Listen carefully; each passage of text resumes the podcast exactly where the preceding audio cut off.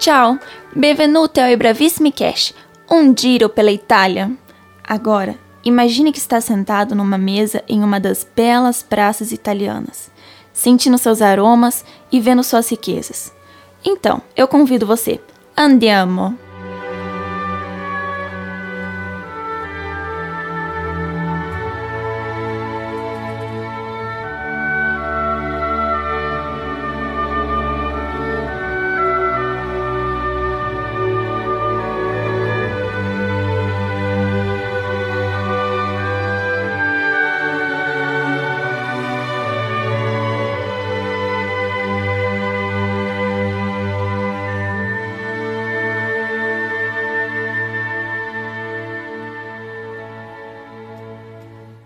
A moda vai muito além do vestir. A moda é um conjunto de costumes e valores de uma sociedade que podem ser representados através da indumentária. Ela reflete gerações e os momentos pelos quais passamos. Além disso, a moda é, acima de tudo, uma expressão de estilo pessoal, refletindo a criatividade e o senso estético das pessoas. Por meio da moda, você pode expressar sua personalidade. Ao usar uma marca, você não está comprando apenas a beleza do produto, mas também legitimando todo o processo de produção e carregando os valores morais da empresa. Para uma peça de roupa chegar até a loja onde você vai comprá-la, existe um longo processo, começando no plantio e extração da matéria-prima. Depois acontece o processo de tecelagem, onde a fibra vira um famoso tecido que se destina às confecções e passa pelos seguintes processos: desenho da peça, criação de moldes, criação e aprovação da peça piloto, costura e montagem, empacotamento e então segue para a distribuição até chegar às lojas, onde você, consumidor, vai comprá-la usá-la e descartá-la.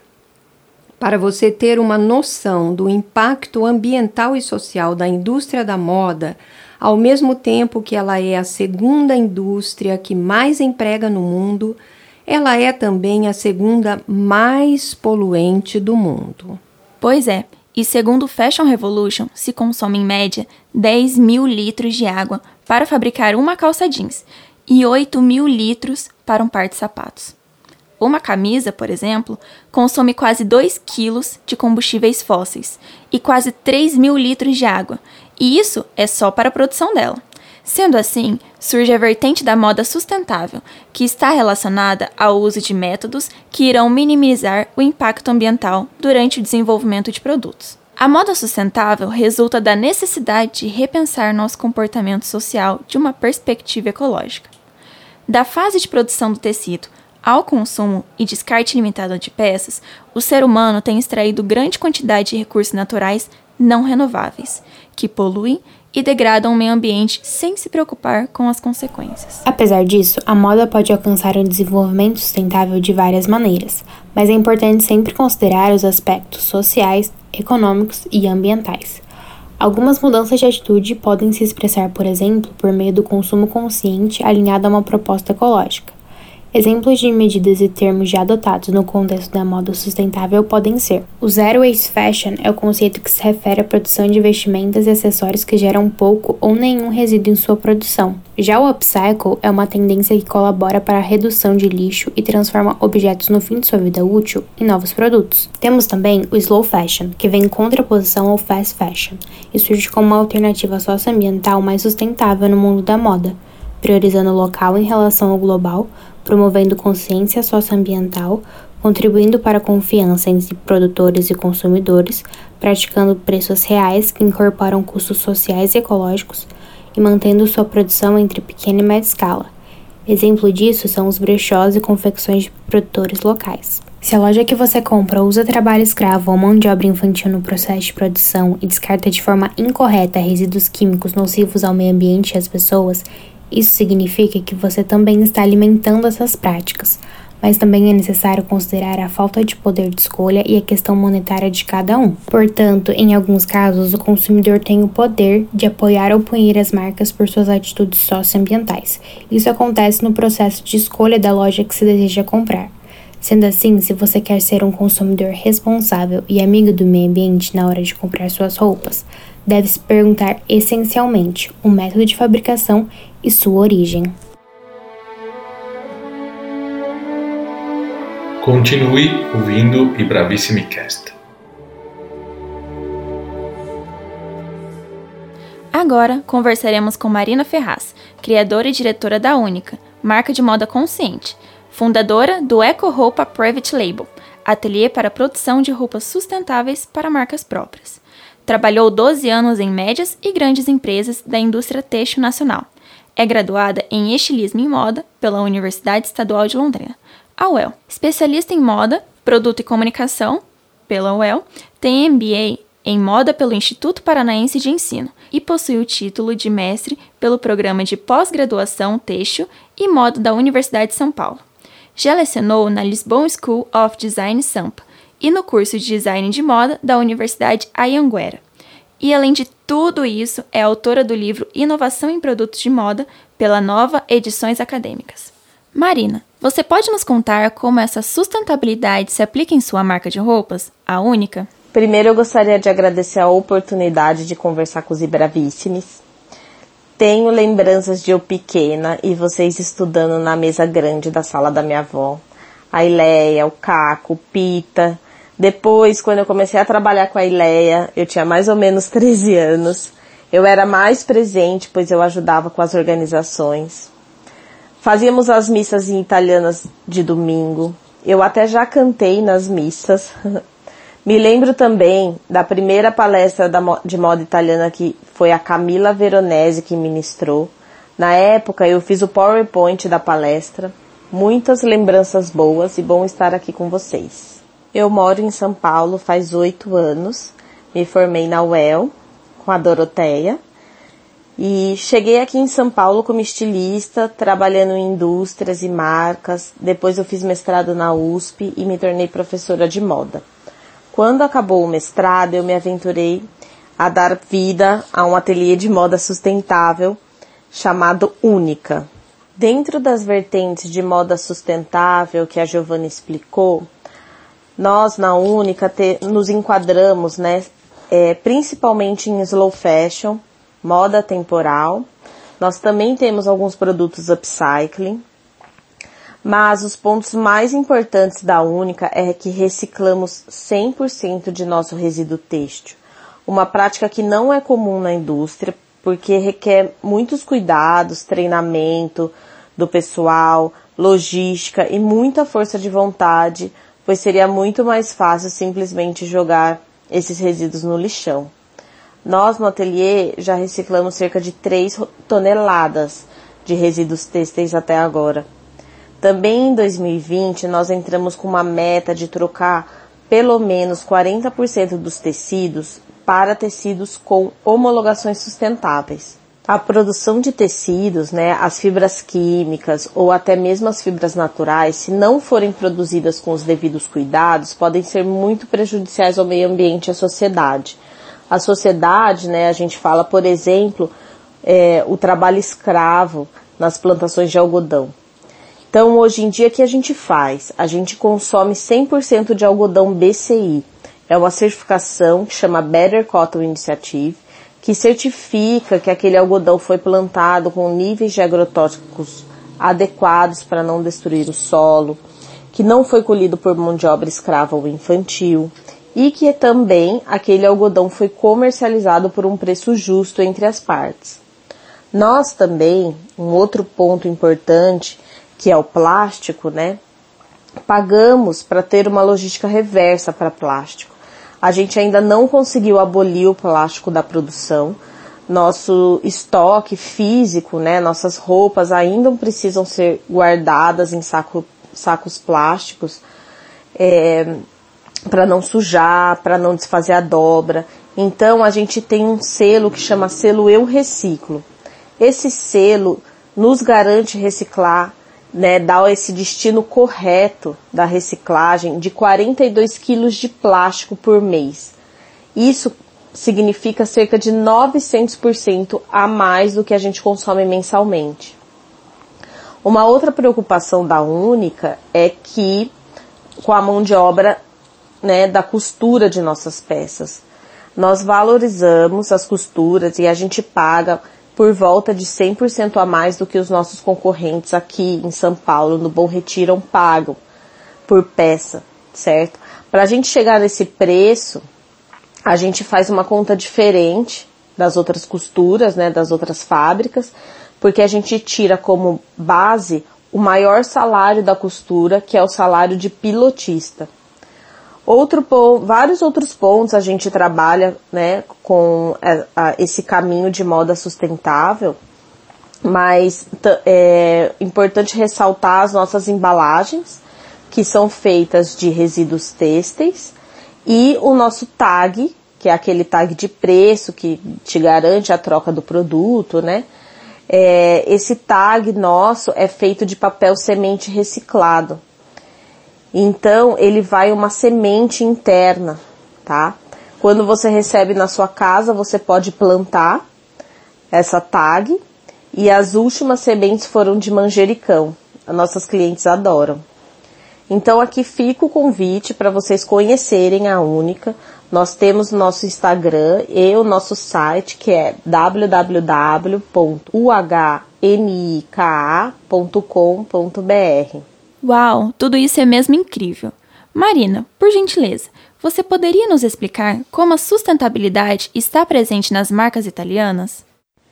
Agora, eu gostaria de conversar um pouco sobre a Itália e a moda sustentável.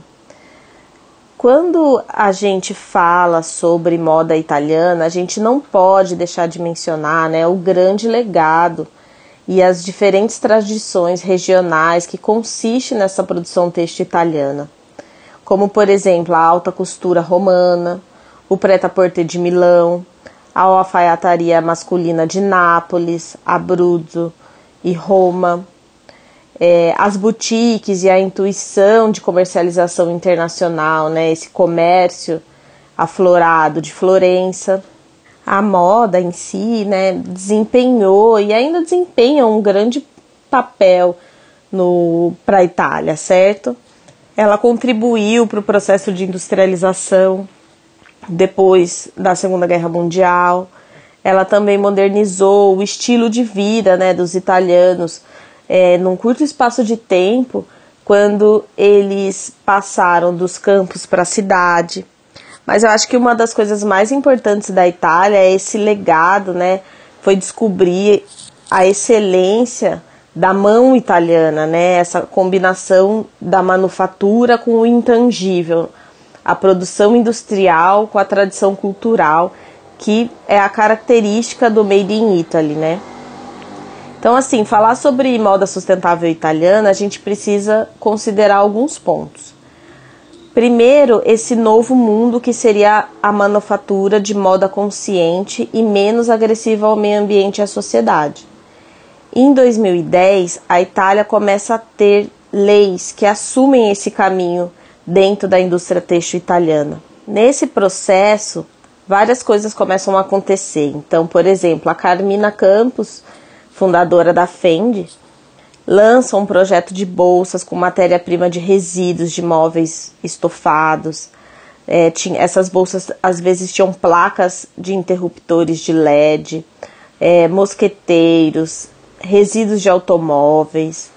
É, um outro caso da marca Zenha, que investiu numa rede global de criadores de lã, né, estabelecendo pontos comerciais e produtivos para estimular o desenvolvimento da qualidade de, da lã para que ela dure mais. A Prada, por exemplo, lançou uma série chamada Made in, que valoriza o artesanato local, né, do país mesmo. A Fendi também lançou um outro projeto chamado Não é Caridade, é Trabalho, destinado a combater a pobreza na África, criando oportunidades de emprego, treinamento e produção de bolsas produzidas inteiramente, inteiramente na África, utilizando materiais reciclados. No entanto, né, para qualquer grande empresa de moda, gente, é muito difícil reverter a produção para os caminhos sustentáveis. Sustentabilidade é um caminho muito grande na moda e requer muita energia, muito investimento. E quando eu fiz essa pesquisa sobre moda italiana sustentável, o que eu achei mais importante, na verdade, foram as novas marcas italianas que essas sim já nasceram com um DNA sustentável, assim como a única nasceu aqui em São Paulo.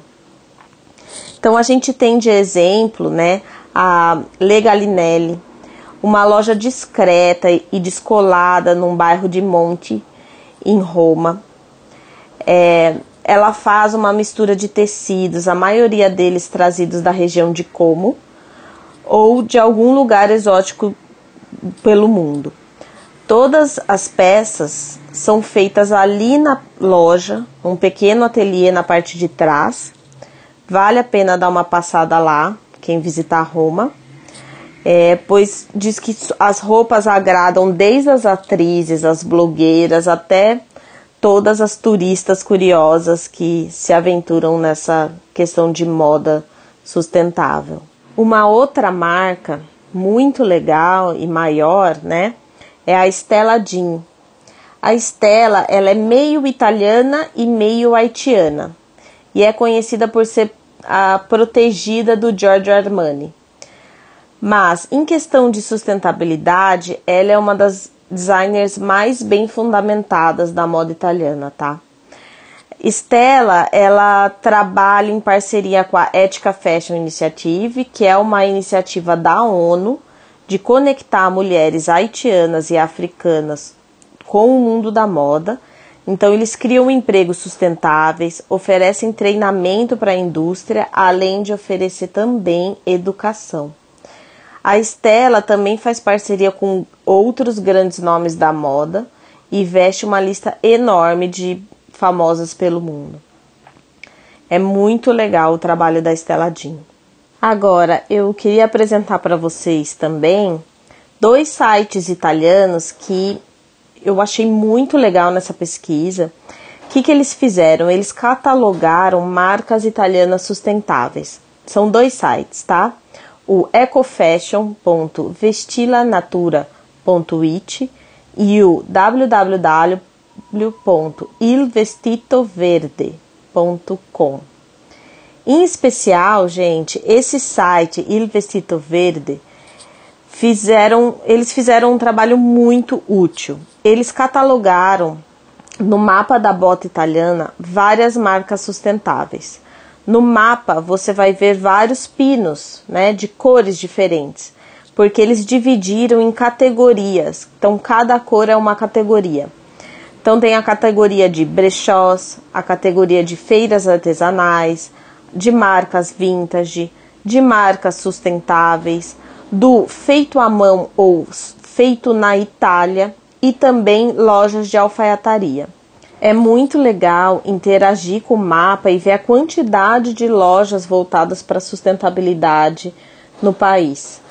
Nas próximas viagens de vocês, vale a pena dar uma olhada nesse site e nesse mapa para turistar bem legal. Gente, eu me despeço por aqui. Espero que vocês tenham gostado dessa conversa. Meu coração enche de alegria por compartilhar sobre moda sustentável com vocês. E fica aqui meu grande beijo.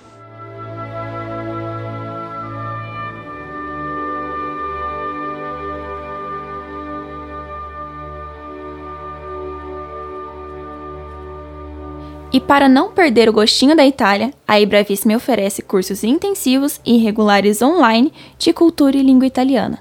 Para mais informações, envie um WhatsApp para 43 99957 7031.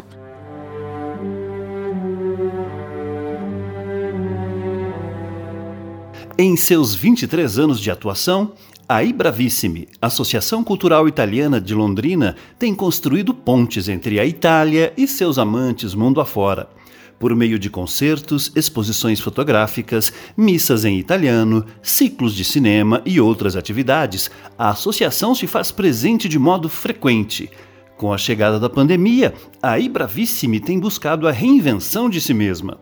Agora encontra-se também nas plataformas virtuais, oferecendo cursos online, vídeos informativos e culturais e um canal do YouTube transmissões ao vivo pelo Instagram e agora também no formato de podcast.